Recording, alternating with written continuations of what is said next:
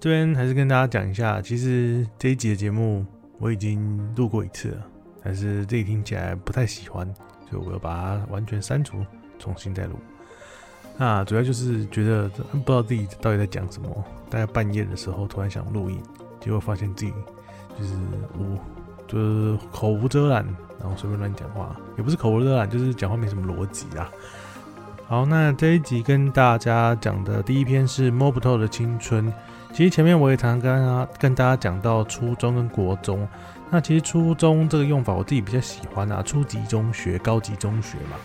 那台湾会有这样子国小、国中，其实就是当初要设立哦国民小学、国民中学，那强迫所有的国民都要去读小学嘛，所谓的义务教育。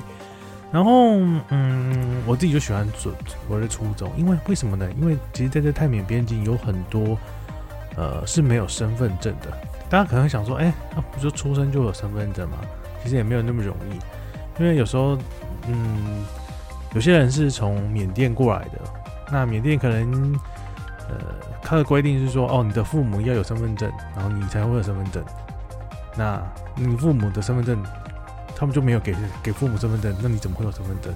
所以有时候很难去认定这个国民的问题。那泰国这边也是啊。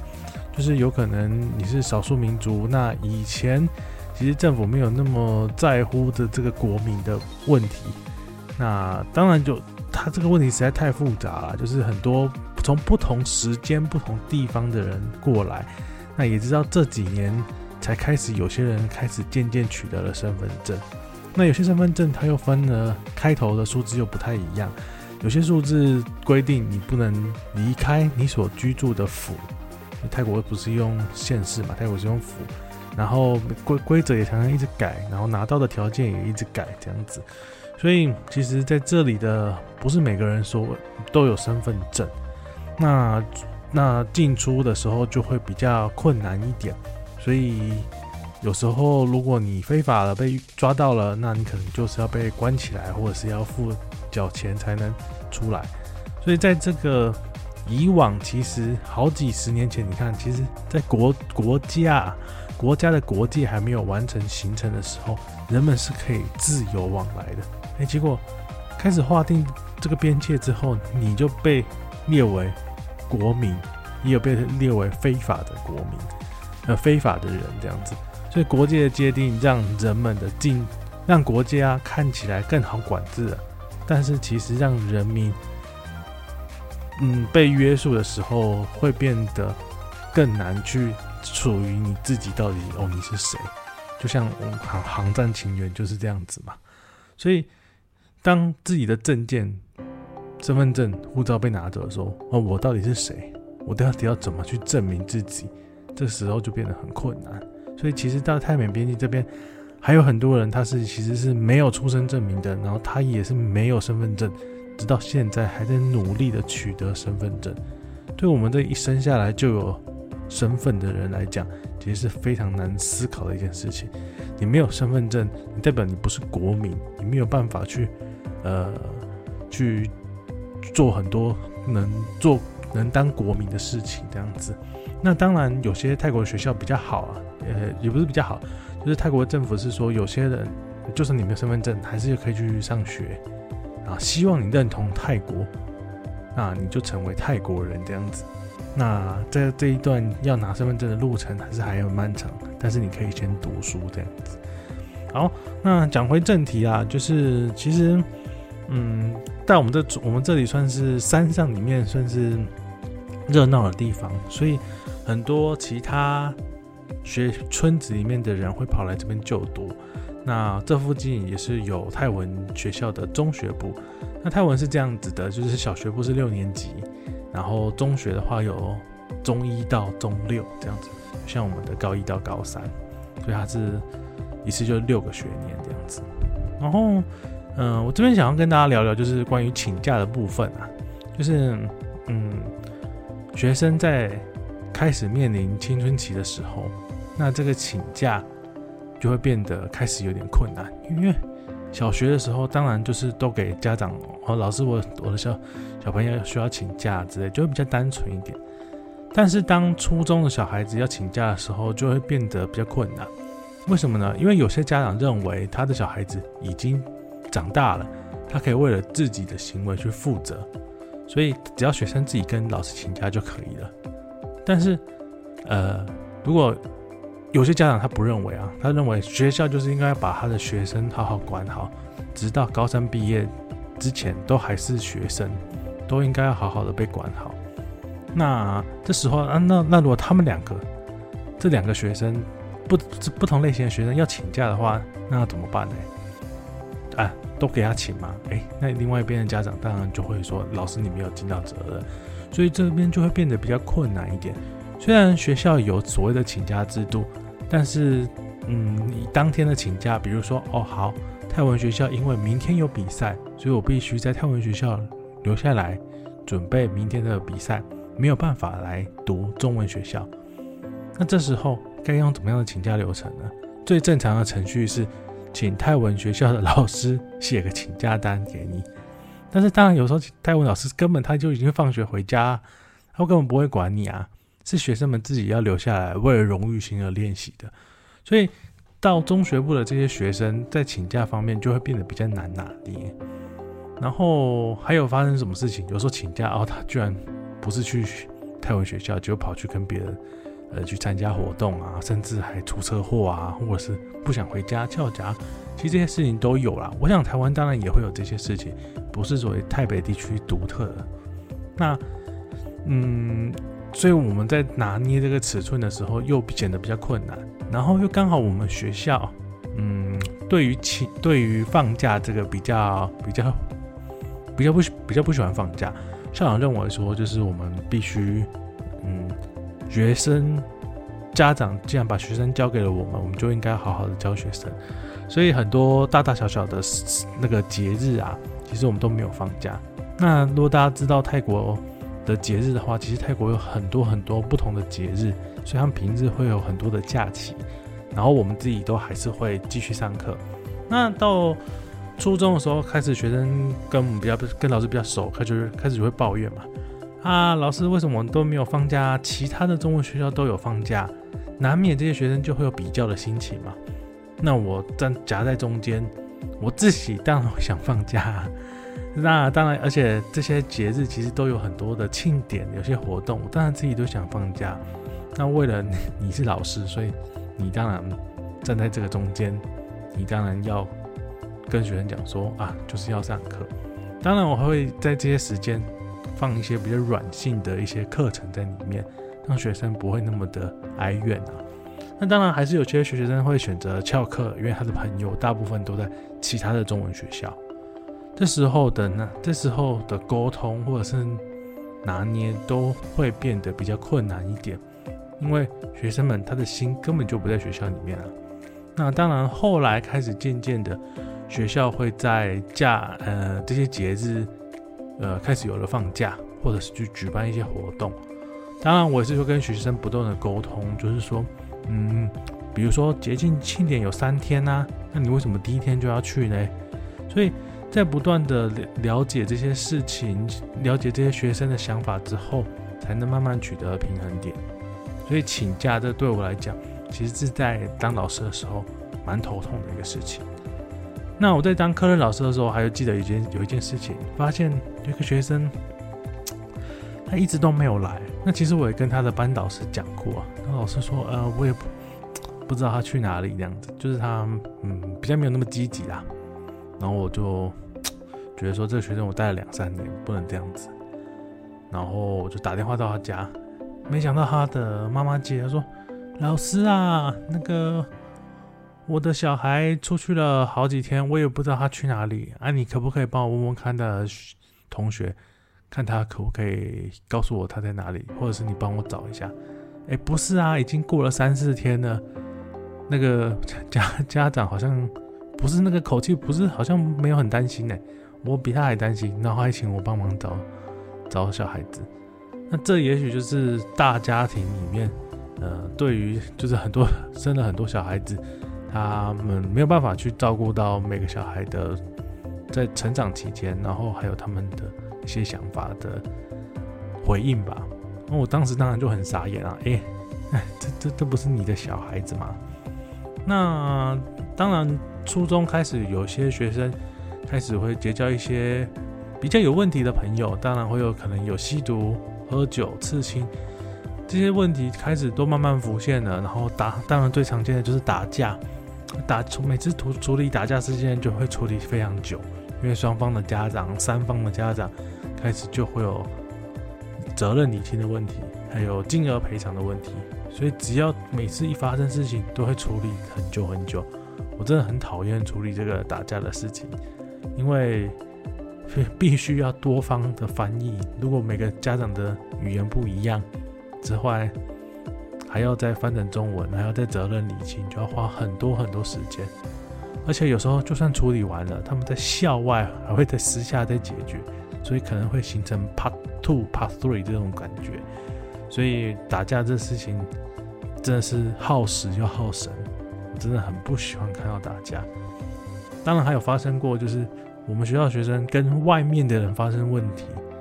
那你有时候当然还是会希望挺自己的学生，那有时候居然是我们自己学生的错误，有时候真的也是很难挺下去。所以很多不同的问题产生之外，不是这里，因为这里欠缺所谓的嗯。教学的，应该说行政资源，所以很多事情都是要老师自己来。那真的没有办法解决，真的就是交给警察去处理。当然，我们不希望一个学生在初中时期、高中时期就有案底嘛，所以不断看有没有办法用一种比较和缓的方式去处理。如果真的是跟外面的人发生冲突的时候，这时候才找才找警察。以前发生过一件事情，就是外面的呃，外面的人啊。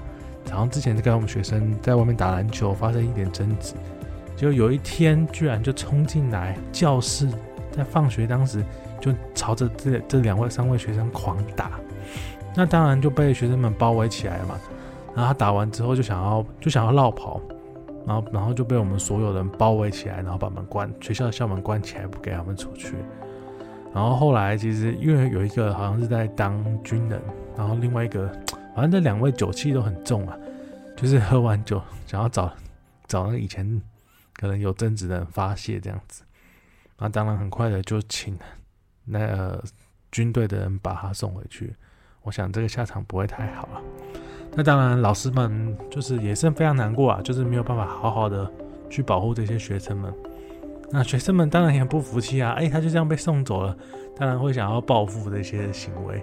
但是你当人冲进来。活生生的在你面前看到对你的学生暴打，这个画面非常触目惊心。还有当他想要离开的时候，有老师去拔他的钥匙，摩托车的钥匙，然后大家把他围住，这个画面其实也是很惊悚的。你不知道他身上有什么武器，会做什么样的行为出来。我只能说，在这里很多事情就是瞬息万变，你永远不知道下下个时候会发生什么样的事情啊。那这一段就分享给大家，摸不透的青春，好像跟内容有点不太一样哦。突然想要讲的东西跟书里面的东西不太一样。好，那这段就到这里喽。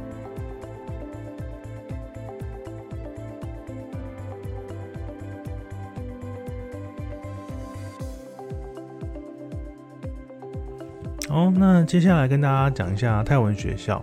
那泰文学校其实，在泰缅的边区，以往是没有那么被重视啊。第一点重点就是说，哦，大家为了活下去嘛，所以工作、努力、种田、贩卖，其实这个东西比读书重要的多。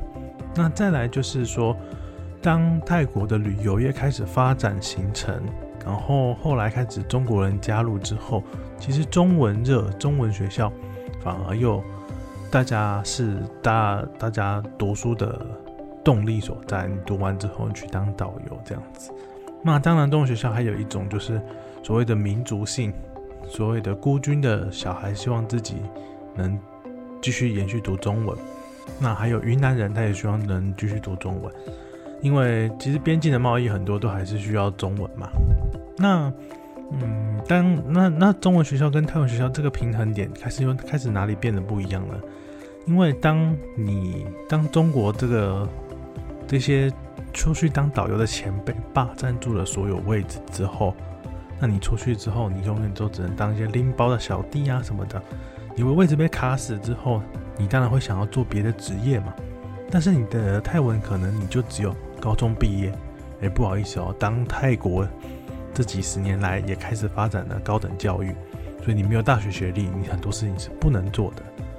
当然，有些人你会看到我在泰国认识的一些泰国人，他大学毕业，他可能只有一万七、一万八的薪水，但是如果你有中文的能力的话，你就算没有泰文大学毕业的话，你还是有一万七、一万八的薪水，但是你呃，你就只能做某些特定的翻译呀、导游这些职业。当你想要做别的话，不好意思，因为他们没有中文需求，所以你也很难用中文这个优势去得到工作。总之来说，泰文被泰国呃泰文学校被泰国政府开始渐渐要求，开始希望所有在境内的泰国人认同台湾。呃，认同泰国，哎，怎么突然讲到台湾？认同泰国，你就是个泰国的公民，你就应该要爱皇室，爱泰国这个片土地。所以泰国的那个学校开始有一些约束力，所以大家一定都要去读泰文嘛。那尤其就是一些考试的制度，你必须要去读一些好一点的高中，你才能进到那些大学。这里讲的不是考试哦，有时候是推荐。你必须某些学校推荐，你才能进到这个学校里面。所以，嗯，泰文学校开始渐渐的变得重要之后，所以大家几乎大部分人都会去读泰文学校。也许你真的读不下去，还会有去读一些我们讲的 Gosono，就是所谓的成人班。那就算读了这个毕业，听说啦，出去找工作也是很困难，所以他们还是会有一些职类似二技，然后或者是专科学校的这种东西出现。必须读完这个之后，你出去找工作才会比较容易一点。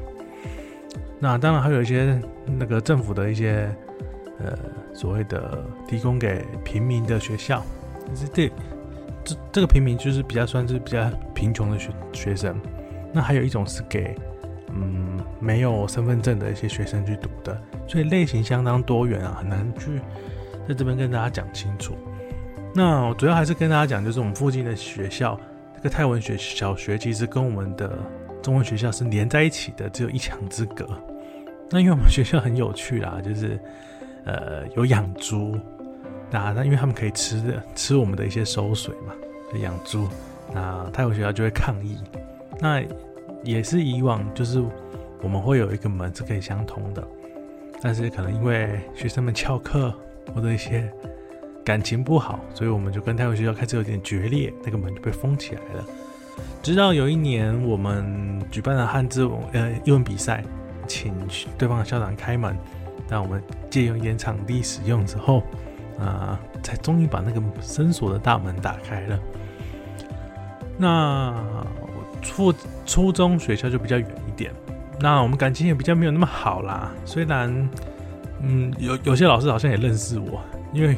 呃，我看，呃，应该是我有时候会参加一些泰文学校活动，所以有些学校老师好像就认识我这样子。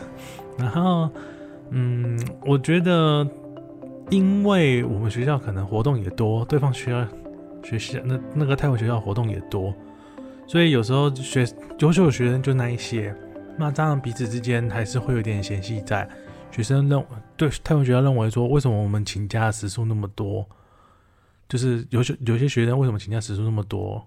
然后我们也认为，哦，为什么那边泰文学校活动那么多，让我们都不能上课？所以其实彼此之间的感情没有那么好。那我当然用个人身份，比如说去参加他们的马拉松啊、毕业典礼啊之类的，去了解一下泰文学校上课的样貌啦。那我这边要讲一下是最有趣的，就是毕业典礼。因为大家可以看到，就是不管是小学、初中、高中的毕业典礼，大家都是非常重视的。因为毕竟读书以以前在以以前人读书这是是比较困难一点的事情嘛。那尤其是你等现在能读到高中毕业，这确实是家中令人值得期待、值得庆祝的一些活动。除了家长们会盛装出席之外，那就是。你看到他们打扮的很漂亮，然后他们给的礼物会是用钱，然后拼成一个花圈，让人戴上。那小朋友小一点的话，没有那么多钱怎么办？就会拿糖果，小小颗的糖果，用订书机把它订订订订成一个花圈。那也会有一些呃那个你要送给人的照片，或者想说的话，写在小卡片里面。那门口也会卖花、卖小熊，这些都会有。最有趣的时候，还有人会把对方的照片洗成大大的相片，然后放在相框里面，然后请他做给他做纪念。我一直觉得很奇怪啊，为什么你要洗？就是你要送给那个人的那个人的照片，而不是你把你自己的照片洗给他。所以我觉得有点有趣。所以看到每次有些比较比较火火红的人物啦，他就会拿到很多别人送给他的照片。然后上面那些照片都是就是被送的那个人自己的，然后你就会很多很多的自画像、自拍照在里面这样。那今天到了大学，你看到有些网络上的照片，就会哇，用千元钞票带的那个花圈，那个一带好几个都是好几万、好几万。那这边其实也可以显示到泰国的贫富差距啦，泰国贫富差距是非常非常巨大的。那在曼谷的一些好学校的学费也是很贵，然后有些在偏乡的一些大学，哇，一个学期学费可能才只要五千块。那所以在这里面都可以看到很多的文化差异跟贫富差异。然后在大学里面看看到有一些学生大学毕业了嘛，然后他们的家长就会穿一些少数民族的服装，那我也觉得。哇，他们不是属于穿现代化的服装，因为他们认为这个少数民族的服装对他们来讲是最漂亮、最有意义的，也能最展现自己的一些服装。所以这个画面我觉得，呃，很和乐融融，也很特别，也展现了他们族群的自信，这是非常令人感动的事情。那有时候我再回到高中，那小朋友们会，对，就学弟学妹们会把学长姐围起来。然后这时候不知道打架哦，这时候是要唱祝福歌，祝福有更好的未来这样子。然后我觉得毕业典礼是很温馨、很开心的一件事情，所以我也几乎都会去参加学生的毕业典礼。当然这时候就会很花钱了，因为呃你的级任班级、你的科任班级的都有可能有学生毕业，所以这时候你的金额可能就要斟酌一下。那最后就是讲到，嗯，我觉得啦，大家对于泰文学校、中文泰文学校、山上的泰文学校，普普遍还是有一点，呃，我自己的还是有点比较瞧不起啦。因为，嗯，老实讲，程度差异也大。那学习泰文还好，但是学习数理这个部分的话，呃，学生们底子不够，所以老师们教起来也没有动力。虽然很多来的老师是一些名校毕业的，但是这边的普遍教起来的东西比较没有内容，所以数学，那这些理科部的内容，学生们在毕业之后，其实程度都还是跟乡下的山山下的学校们差异非常多。我可以看到有些数学大家都只是用背的背答案，那所以在这里还是有很大的差异。所以很多人他不想要继续在我们学校读高中的原因，其实是这里的泰文学校不好。他们希望在山下的泰文学校能学到更多的能力，而放弃继续读我们中文学校。这边有没有讲的有点乱？就是说早上是上泰文学校嘛，下午是上我们的中文学校。但是因为家长们认为这些呃，就是中学部的泰文不好。所以他们就想要离开这个村子下去学习。所以其实他们不是讨厌我们的中文学校，是因为这个泰文学校的能力差距太大，对未来读大学有一些就是跟不上的样子。但是下去的一些学生，其实往往会有一些适应上的问题，就是比如说，因为他们还是比较城市嘛，比如说有些人会被讲难听的一点，就是被瞧不起，然后或者是程度跟不上。生活习惯也有点不太一样，然后还有，呃，毕竟要离家嘛，所以这压力也是很大的。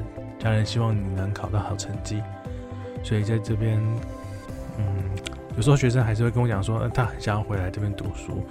我还是奉劝他们啦，下去了就不要上来了。你真的要读的话，就是好好读，好好读书。既然决定了，就好好的。我当然会希望他们回来啊，因为这些都是很厉害的学生，你教起来会很有成就感。但是当然会希望他们有一个更好一点的未来，那就只能看到他们哇，都一直在补习，一直在补习。所以泰国其实没有你们想象中那么悠闲，真的要升学是要花很多钱、跟很多时间，还有很大的压力的。好，那这一段就分享给大家喽。我们最后一段再讲你是哪里人。好，休息一下。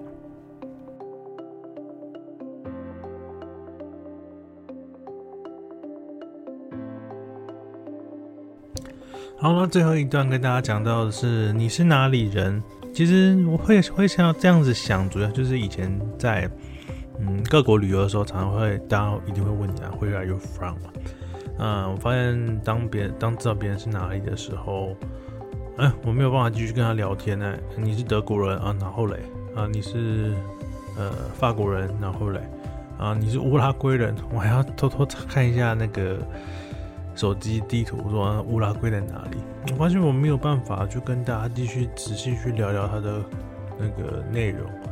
然后大家知道我是台湾，哎、好像台湾，嗯、啊，好像也没什么，除非他真的有来过台湾嘛。所以后来其实我还常常骗人家，我说我是马来西亚人，我名字叫什么这样子。然后知道大家如果因为都没有听过台湾，如果听到一些比较熟悉的国家。会有什么反应？所以我有 有一段时间都骗人家我是新加坡人或者是马来西亚人，因为自己毕竟对新加坡还算蛮熟悉的啦，所以人家问一问，可能呃还勉勉强强答得出来。那在对于这边呢，如果你对这边不太熟悉的话，你可能就会问他们说，你是哪里人？那他们可能会跟你讲说哦，我是缅甸人。那有可能跟你讲说我是佤邦人，或者我是傣族人。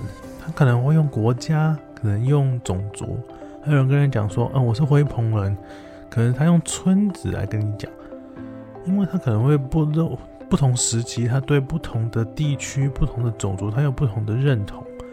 那有时候我们只会说，哦，原来是这样子啊，或者问说你是哪里？那或者是更有，老实讲，就是一些中年人，他说，哎，我是问你，你听得懂的问题吗？你是哪一国人？那他有时候讲说，可是我是缅甸来的，但是我没有身份证，我在泰国努力的想要拿到泰国的身份证，那我现在到底是哪一国人？那其实他不好意思跟你这样子讲。那这样，当你知道的时候，也许你会更难过，就说哇，他是一个无国籍的人。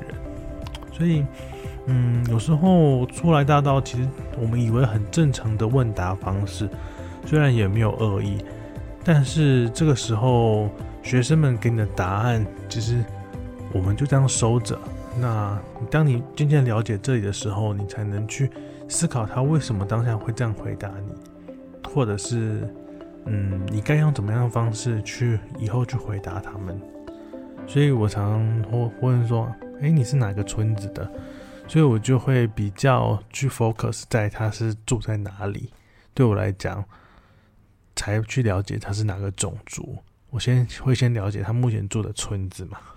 那我我绝对不会问他说你是哪一国人。然后为什么以整个泰国来讲，嗯，会有那么多种族嘞？那其实你看嘛，在大陆东南亚，泰国邻近的国家很多，所以北部呢，泰国北部的泰国人跟哪里？中国的西双版纳，还有缅甸，然后还有那个。云南嘛，然后还有辽国，所以其实都有一些相关联性。以往的流通是非常频繁的。那在东北嘞，一我们讲宜山地区，那在这里当然就会有跟柬埔寨人，然后我们讲的高棉人，还有越南人相关。胡志明北北还待过东北嘞，所以。像泰国南部嘞，那这里当然会有印度人、斯里兰卡、马来西亚人，所以不断的交流融合之后，形成了这个样貌。所以我们很难真的去界定这个国家。嗯，泰国为了要巩固自己的国族的实力，所以我刚刚上一段讲过了嘛，只要你认同泰国，哎，你就是泰国人。那这样那个证件的部分之后再讲，你先认我认同我们泰国。你先爱我们泰皇这样就对了，你就是要爱太皇。那在泰缅边境这里呢，其实跟主流的泰国社会当然还有很大的差异啦。就是主要是这几年大家讨厌总理年轻人讨厌总理，所以才会有一些呃关注的部分。那其实大部分的时间都还是说要爱太皇。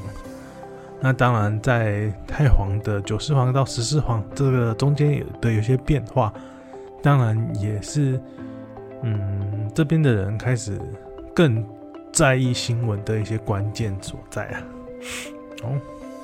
那在这里呢，就是你会看到很多人不断的移动，不断的搬家，我们所谓的能动性，那就是其实很简单的，很多人就讲过嘛，其实大家都是为了过更好的生活，或是适应更好的环境嘛，所以这里不断的移动，不断的迁徙，其实都很都很明显啊。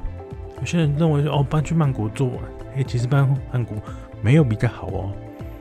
以前我看到新闻的统计，其实，在曼谷没有去上学的学生是占很大一部分的，就是他们可能花有很多时间必须要去工作或者做什么事情，所以他们的就学率是相当的低的。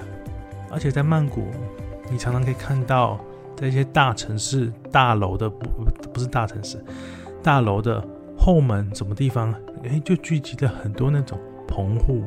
低低的一些小屋子，然后坐着很多很多的人，然后衣服都挂在外面。也许你觉得很猎奇，没有，很多人都是所谓的无家者，尤其是在泰国呃曼谷南边一点的空德诶空提这个地方。如果有兴趣的话，可以去看一些新闻的介绍。你之前还发生过火灾大火呢。好。那再来讲到就是种族部分，这种族可多了，汉人、阿卡、利索、佤族、拉祜、苗族、佤族这些看到学生都有。那其实你很难去界定他是什么人，因为人还是会通婚的嘛。所以这里可以看到很多节庆、很多活动都在各呈现各族的不同的方式。那其实大部分很多的年就是。很多种族的节庆大概都在最近这个时间啊，都是在年底的部分这样子，他们都会有自己的新年。好，那最后讲到就是说，大家怎么看到我这个台湾人呢？当然，台湾人从之前的救助总会或者是一些团体的救助，所以大家当然很感念我们台湾人。那当然还有国共战争之后一部分，还有很喜欢很很。就是怎么讲，嗯，期望打回中国的这一群人，当然对台湾还是有一点的向往。那从小很多人也是读的台湾的课本，也就是希望能到台湾去读书。当然这些都有很大的转变嘛，书里面都有写到。那所以，嗯，台湾人过去这边服务，当然会被受到呃爱戴，大家会蛮喜欢哦，台湾人居然来过来这里。但是当这几年呢，开始有一些渐渐的改变，比如说有些诈骗集团，或者是一些不好的事情发生，甚至你在看到新闻有看到一些哇，台湾人还教泰国人、缅甸人怎么样去精炼毒品，很多开始负面的消息产生，或者是一些台湾人在这里的行为，让这破坏了这里的一些习俗，或者是很夸张的一些行为。让台湾这个光环其实已经渐渐不在了，所以你不要顶着说，我是台湾的老师，我是台湾的小学老师，台湾的中学老师退休，你就来听我的话。我是台湾什么什么什么长，我是台湾什么的人，你就应该要听我的话。大家其实表面上看起来对你很支持，其实内心是瞧不起你的，觉得说你又怎样，你又是谁？来到这里，你就是要适应我们。既来之则安之，不要摆出一副高价的姿态，不然你在这里，其实你永远都只是站在上面。那你也许看起来很风光，但是久了之后，你就知道，其实你是很孤独的。好啦，那这集就到这里喽。我们，你有什么留言？你有什么想法？然后你有什么想说的？其实都可以在下面留言给我们。好，那谢谢大家喽，我们下一集再会，拜拜。